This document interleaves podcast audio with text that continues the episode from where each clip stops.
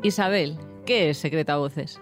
Es un secreto que deciden guardar muchas mujeres, en concreto el 75% de las mujeres de este colectivo del que vamos a hablar. Lo mantienen en secreto sobre todo en el mundo laboral, y lo hacen por vergüenza y por miedo. El secreto al que nos referimos es la orientación sexual. La mayoría de las mujeres lesbianas españolas mantienen en secreto que lo son, sobre todo en su trabajo, incluso si tienen hijos o están casadas. Prefieren perder derechos antes de arriesgarse a salir del armario. El problema es que ese silencio hace que no tengamos referentes profesionales. Sin referentes no podemos animar a otras mujeres a que se hagan visibles en sus sectores. Además, el silencio nos hace perder derechos y oportunidades. Secreto a Voces pone voz a ese silencio con el testimonio de cinco mujeres que han logrado superarlo. Cada una representa un sector de actividad profesional diferente. Kika Fumero viene del sector educación, Natalia Martos del sector jurídico, Isabel Durán de los medios de comunicación, Rocío Saiz de los espectáculos musicales y yo misma, Marta Fernández Herraiz del mundo de la empresa y del emprendimiento. Las cinco vamos a tomarnos la voz y la palabra para contar en primera persona nuestro viaje desde ese silencio y esa negación hasta la libertad de ser nosotras mismas. Cada una contamos nuestra historia de superación desde experiencias muy diferentes. A través de la conversación conmigo van a dejar ver su vulnerabilidad, con la intención de ayudar a otras mujeres que están pasando por lo mismo. Con su testimonio quieren empoderar a las mujeres lesbianas para que se atrevan a dar el paso de ser visibles. Queremos romper el silencio para dejar claro que no hay nada que esconder y tampoco nada de lo que avergonzarnos. El secreto a voces que vas a escuchar es el de una mujer nacida en provincias donde la palabra homosexual ni siquiera se decía en voz alta. Hoy vive en Madrid y es una abogada de prestigio. El año pasado rompió el silencio y lo hizo a lo grande. No os perdáis su historia de superación.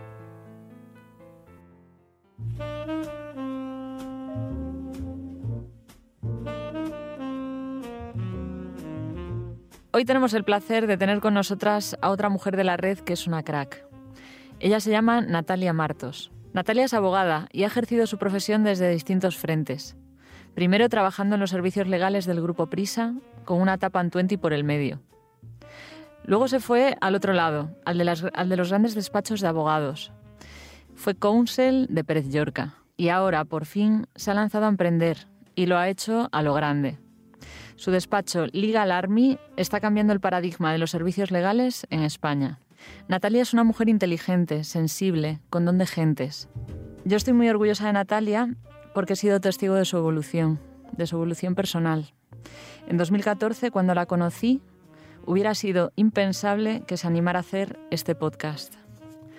Hoy, cuatro años más tarde, está considerada por el mundo como una de las 50 personas homosexuales más influyentes de España. Y con su visibilidad y con su naturalidad, ayuda a otras mujeres a atreverse a, dar el paso. A animarse a dar ese paso tan difícil que cuando lo consigues dar te hace sentir tan libre y tan poderosa. Hola Natalia. Hola Marta, muchas gracias por la introducción. Hoy, no, es un placer, mucho más tenía que contar.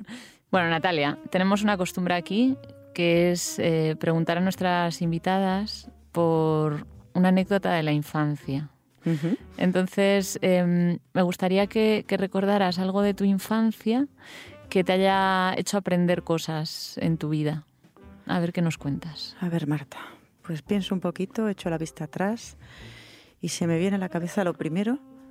Yo me, eduqué, me crié en Granada, eh, en provincias, que no es lo mismo que criarse aquí en Madrid.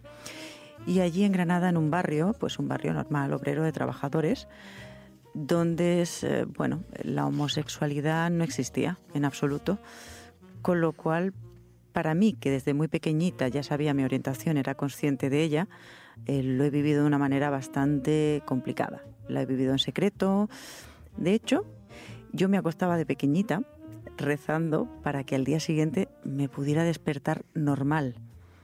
O sea, ¿En yo, serio? Sí, yo consideraba que tenía pues un problema y que quizás rezando cada noche un día me despertaría siendo heterosexual. En aquel momento yo lo calificaba como normal. Me parece una anécdota que te agradezco que la compartas porque creo que habrá muchas mujeres del otro lado que se sientan identificadas. Y mm, creo que como sociedad tenemos que reflexionar porque estoy segura de que sigue pasándole todavía a muchos niños y niñas LGBT y, creo que lo que estamos haciendo tú y yo hoy y todo lo que se está haciendo ahí fuera para dar visibilidad, para normalizar, para que se vea que no por rezar vas a cambiar de orientación y sobre todo que no hay que cambiarla porque se vive súper bien siendo una misma, creo que ese mensaje mm, tenemos que hacerlo llegar con, con todo lo que estamos haciendo. Yo es que te diré que si con todas las cosas que he hecho de de visibilidad consigo que un solo niño no pase por lo que yo pase, cada noche de dolor, o sea, me, ha valido la pena, solamente con un niño o una niña.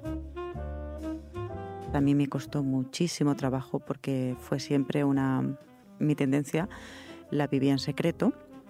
Y, bueno, pues lo que hacía era disimular a lo largo de mi vida teniendo relaciones con chicos para intentar revertir esa condición mía porque sabía que eso no iba a ser lo más apropiado viviendo en Granada. O sea que la he vivido de una manera bastante dura. Y después de, de Granada entiendo que te viniste aquí, ¿no? Para, a Madrid, para, para ser más libre o, o, o, cómo fue eso luego el paso. Sí, justo eso. O sea, de hecho para mí Madrid ha sido mi salvación. Sí, ¿no? Sí, porque mmm, cuando yo hice mi carrera de Derecho tenía una, una novia ¿Te viniste a estudiar aquí o la hiciste allí? En Granada. Vale. Yo estudié Derecho en Granada, excepto el último año que tuve una beca en Escocia, eh, la Erasmus en, en, Glasgow.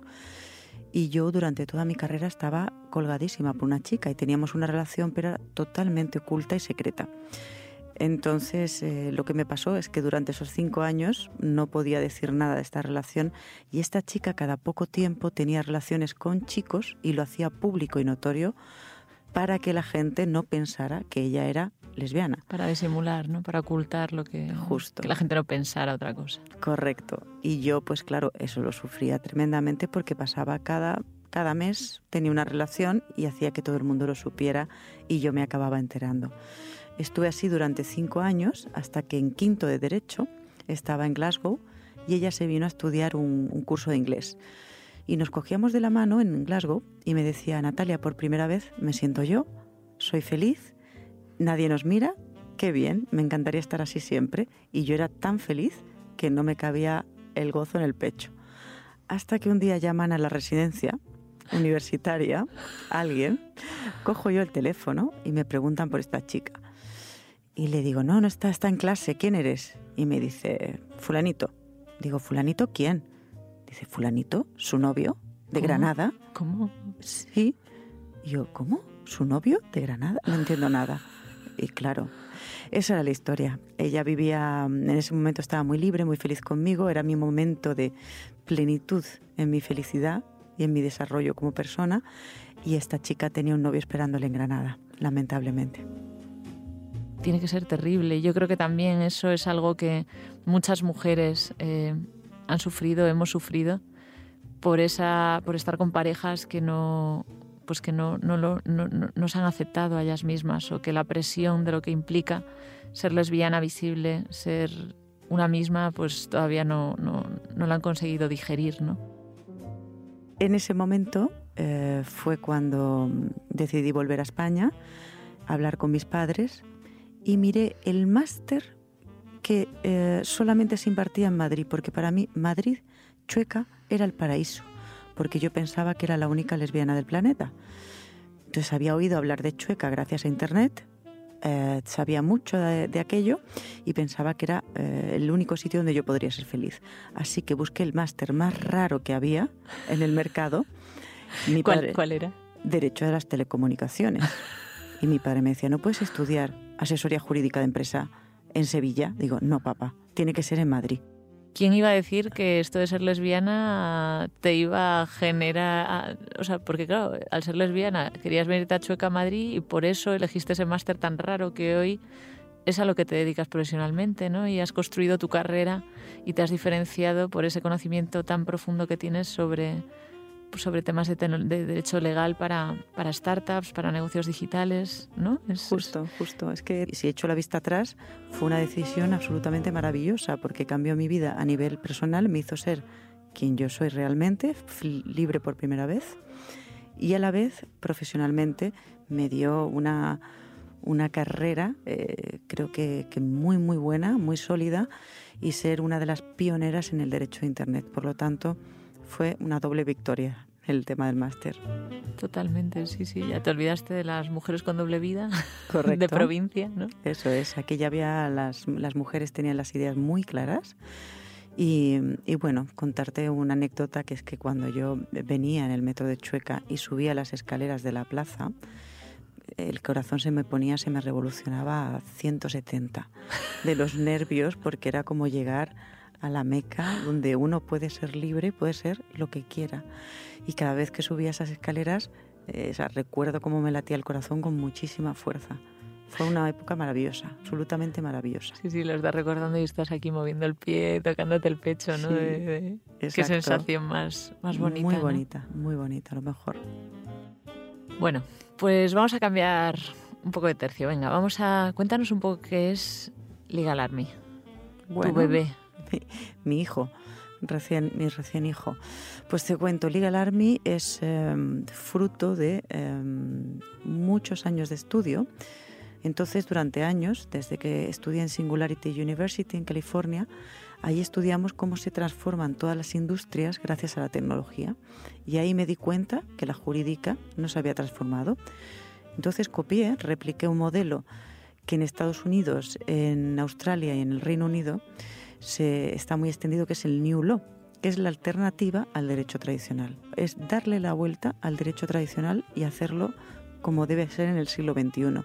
Y es que si nos quitamos los costes de estructura de los grandes edificios, si nos quitamos esos 800 o 1000 abogados con salarios descomunales, los trajes, los lujos innecesarios, y lo que hacemos es, en realidad, prestar el servicio que necesita verdaderamente el cliente a su precio justo y automatizar gran parte de las tareas que no requieren una cualificación jurídica, ni necesitamos las ostentosas oficinas, ni necesitamos un batallón de abogados, ni necesitamos eh, ningún tipo de gasto extra. Lo que se necesita es talento y tecnología. Al reducir todos esos costes de estructura, al cliente no tienes que traspasarle esos costes, sino lo que le ofreces un justiprecio, el precio real de lo que cuesta el servicio. Eso es el Law. Ahora que has dado el salto y que ves lo difícil que es, ¿te arrepientes de haber dado ese paso? En absoluto. En absoluto, ¿verdad? De hecho, creo que es de lo mejor que he hecho en los últimos años. Estoy convencida. Me encanta. Yo, yo creo que esto es importante porque em, cualquier persona, y creo que especialmente las mujeres, mm, siempre vemos los miedos con mucha antelación y, no- y- lanzarse al vacío si ya cuesta para cualquiera. Creo que por las mochilas que traemos las mujeres y, bueno, ya lo de ser lesbiana pues a lo mejor es un gradito más, hace que, que, no se atrevan muchas a que tengas es- ese sueño ahí, ¿no? Y no se atrevan a dar el paso. Y sin embargo, las que conozco, como tú, que lo habéis hecho, que lo habéis hecho realidad, que no sé, es que luego os, os brilla la mirada, es que sois otra persona. Es que cuando pasa lo mismo que con la, creo yo, con la homosexualidad, y la- cuando visibilizas y eres tú misma, cuanto más te acercas a tu esencia, es cuando eres más feliz. Y yo siempre he pensado que cuando te brillan los ojos es cuando realmente eres feliz. Yo tenía una posición maravillosa en el despacho y, mm, y tenía una seguridad económica tremenda, o sea, podía costearme todo. Pero yo, yo llegué a la conclusión de que el dinero, en absoluto, hacía la felicidad. Ya sé que es un tópico y es un cliché, pero es que es así. Y en ese momento yo, gozaba de una salud financiera fantástica. Em, pero eso no, no es comparable a la felicidad que te supone hacer materializar un sueño. Y cuando te brillan los ojos de esa manera, es cuando eres realmente feliz. El dinero en ese momento pasa a un segundo plano, porque sabes que ya llegará, ya llegará. Yo que te he conocido en 2014, ¿no? Eh, y además tengo grabado el día que te conocí, creo que también te has lanzado un poco al vacío eh, con todo el tema de, de la visibilidad, Sí. cosa que me hace muchísima ilusión y, y- y te admiro profundamente. Y hablaba antes de que, de que saliste hace poco en la. Este año ha salido en la lista del mundo, ¿no? De los 50 influyentes. Quería que me explicaras cómo ha sido todo ese proceso y cómo, cómo, cómo lo has vivido, qué has sentido en- al salir en ese ranking y, cómo te has sentido estos años, ¿no? Desde que nos conocimos en 2014, que estabas súper tranquila en tu armario grande y bien decorado. Hasta, hasta hoy, ¿no? Que estás aquí haciendo este podcast y que ya ha salido en, toda la prensa nacional como, como lesbiana visible. Justo. Yo me acuerdo también perfectamente en 2014, cuando hablábamos de esto, y, y me dijiste, oye Natalia, ¿tú saldrías? Y en ese momento mis ojos se iluminaron porque para mí era un sueño. Yo pensaba que ese ranking, cuando lo leía desde más jovencita, pues eh, para mí era gente, eran referentes y, ¿te imaginas? Yo siempre pensaba, ¿te imaginas si yo algún día saliera ahí? Es imposible, para mí era absolutamente imposible. Y cuando me lo dijisteis, oye, ¿por qué no te planteas salir? Yo dije, sí, pero en ese momento bajé al baño y de repente empecé a pensar en mi madre, eh, en el grupo Prisa que trabajaba y este ranking sale en el grupo editorial de la competencia.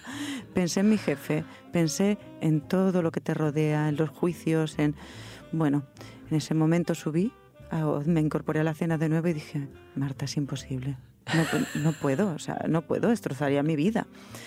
Y bueno, y, yo lo vi, ¿eh? vi el, el, terror, ¿no? El, el, miedo absoluto de me encantaría, pero, pero no, no, no, es posible, no es posible.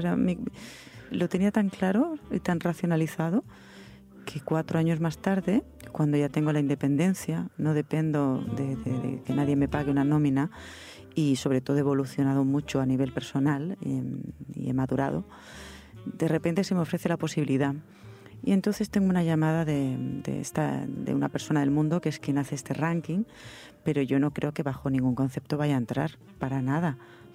Entonces eh, recuerdo perfectamente el día que me llamó diciendo que sí que iba a salir y que quería pues cotejar unos últimos datos de informaciones conmigo. Cuando colgué el teléfono con el periodista, tú me vas a disculpar aquí, pero yo me descompuse.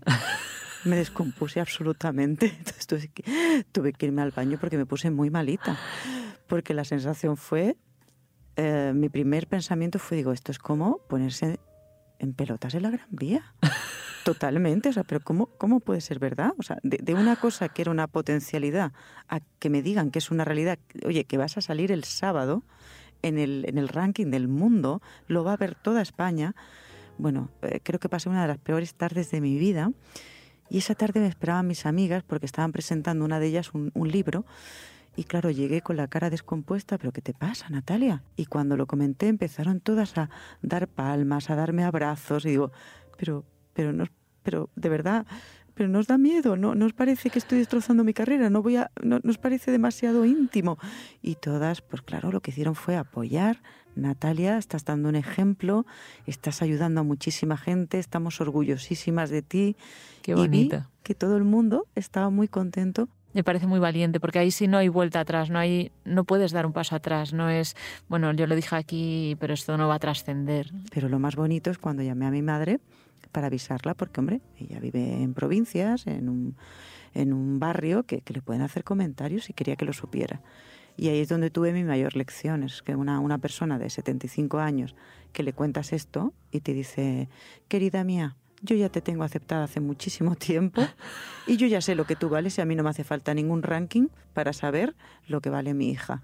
Tu madre se merece otro enhorabuena en mayúsculas gigantesco por haber apoyado de esa manera a su hija, que eres tú me gustaría preguntarte a ver si ese apoyo ha sido desde siempre o cómo ha sido la evolución de tu madre. Sé que tu, madre para ti es una persona, yo creo que la más importante en tu vida. Eh, tenéis un vínculo muy especial. Entonces, me gustaría que nos explicaras un poquito más. ¿Ha habido evolución o desde el principio te apoyo? ¿Cómo, cómo ha sido? Ha habido evolución, claro, porque es, es una noticia impactante, es un cambio importante. Ellos siempre lo han sabido pero eh, nunca se ha comentado en casa abiertamente.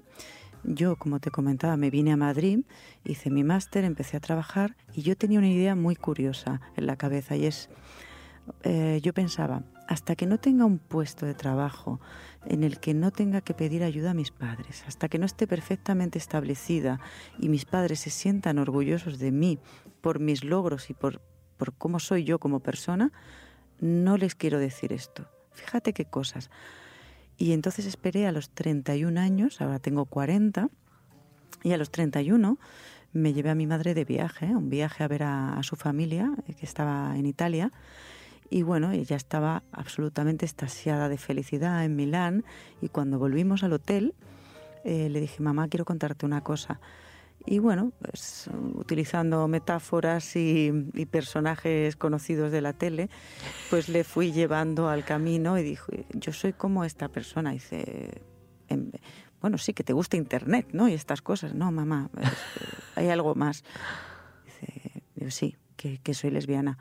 Entonces, en ese momento, su reacción fue, pues me dio un abrazo, estuvimos hablando un largo rato eh, y cuando me acosté me dio un abrazo y me dijo, te quiero mucho, seas como seas. Y, Qué mm, bonito. Sí, así fue. Y bueno, pero ha habido evolución, ¿eh? Ha habido, mm, o sea, después de esa confesión, ella volvió a Granada, lo comentó con mi padre y les costó un tiempo digerirlo. O sea, después de esa primera confesión tan bonita y con esa aceptación tan buena, ellos tuvieron, necesitaron un tiempo para, digerirlo, los dos, mi padre y mi madre. Y yo pienso que, es totalmente lícito, porque si yo tardé hasta los 31 en confesarlo, porque no podía digerirlo yo misma, una, una, una gente que, que, no tiene ni, ni mi capacidad, digamos, ni mi cultura, ni, ni mi mundo, pues que menos... Y que no lo es, ¿no? exacto. Que, no lo vive en primera persona, ¿no? Correcto, no, no pueden sentirlo, tienen que aprender qué es eso. Que menos que se tiren un añito para digerirlo, asumirlo. Y prácticamente fue eso, un año lo que tardaron en normalizarlo y tratarnos todos con total y absoluta normalidad. Un año. Y, Natalia, ¿hablas, hablas con naturalidad de, ser lesbiana, de tus parejas, de tus novias, con tus padres en tu casa o, se ha quedado ahí un mensaje de apoyo cuando han visto lo del mundo, pero luego de puertas para adentro esto ya no se toca? No, es un, es un tema del que hablamos con total naturalidad en casa. De hecho, mi madre sabe todas, es, mi paño de lágrimas, es mi apoyo. Eh, ha conocido siempre a mis parejas que han entrado en casa y, son, han sido parte de la familia, absolutamente. O sea que total naturalidad, es fundamental que la familia apoye, conozca a tu gente y, y lo vivas con, pues, con total plenitud, el ser quien eres, ¿no? Es súper divertido luego, ¿no? Poder hablar en tu casa de tus novias y de... Y mi madre me me da consejos y me dice, no la vuelvas a llamar más. me encanta. Mantente firme. Natalia, por favor, hazlo por mí es una mujer que... De más tomar. Totalmente, me da consejos y nada, nada, es una, una, mujer fantástica y así tiene que ser. Es que no puede haber otra manera. Porque si ya censuras, si, si, si no dejas que se hable con libertad, yo creo que no, el apoyo está muy limitado. Padres del mundo, por favor, no queremos apoyo limitado, queremos apoyo completo, absoluto, con vuestro proceso, pero apoyo completo y absoluto. ¿Qué, le dirías a una mujer que esté ahí en, un puesto de responsabilidad, que no oculta ya su orientación, la gente lo sabe, o sea, no es algo que... ¿Qué le dirías para que se animara a, dar ese paso? Le diría que, que respeto absolutamente el confort de no salir porque es un poquito, ese, momento que se pasa es un poco desagradable, pero que en el momento en el que se da ese paso ella no puede imaginar el impacto que hará en miles y miles de personas y la ayuda que hará que ese mal ratito que se pasa de un par de horas genera un bien de una manera tan exponencial a tanta gente que creo que merecerá pena que pasemos un ratito de, desagradable a cambio de, de, hacer tanto bien a tantas personas. Qué bonita Natalia. Totalmente de acuerdo. Nada que añadir. Señoría. Con la venia. bueno, Natalia, ha sido un verdadero placer tenerte hoy aquí con nosotras. Me encanta que te hayas desnudado de nuevo. El placer ha sido mío. Muchas gracias a vosotros. Y me encanta todo lo que nos has contado, cómo tu vida, el tema de, de que te gusten las mujeres te ha ido llevando por, por senderos ¿no? que insospechados. ¿no? Y, y como eso en la universidad generó tu máxima alegría y a la vez tu máxima frustración.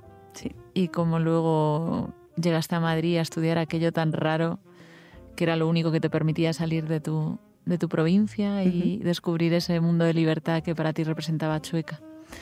Y desde ahí, toda esa trayectoria profesional tan maravillosa que te ha hecho ser hoy una increíble abogada que está cambiando el mundo del sector legal aquí en España, es el, ese salto al vacío como emprendedora, que sé que te va a ir fenomenal, y esa estabilidad en lo personal y esa madurez de poder ya sentirte cómoda, no tener que hablar en neutro, ser tú misma y que te brillen los ojos. Eso es. Así que, de nuevo, gracias por estar aquí, Natalia, y como siempre es un placer hablar contigo. Gracias a ti, Marta. Ha sido un, placer mío. Lo he pasado muy bien y, y siento que, que he manifestado todo lo que quería decir. Esto es muy importante, que no te quede nada ahí dentro. Dentro. Secreto a Voces es un podcast creado por Les Working para el país. Presentado por Marta Fernández Herraiz, fundadora de Les Working. Y dirigido por Isabel Durán, directora y creadora de programas de entretenimiento. Tenemos la suerte de grabar en California Studios con nuestro técnico de sonido favorito, Víctor Saiz. Si quieres ponerte en contacto con nosotras, escribe a info.lesworking.com.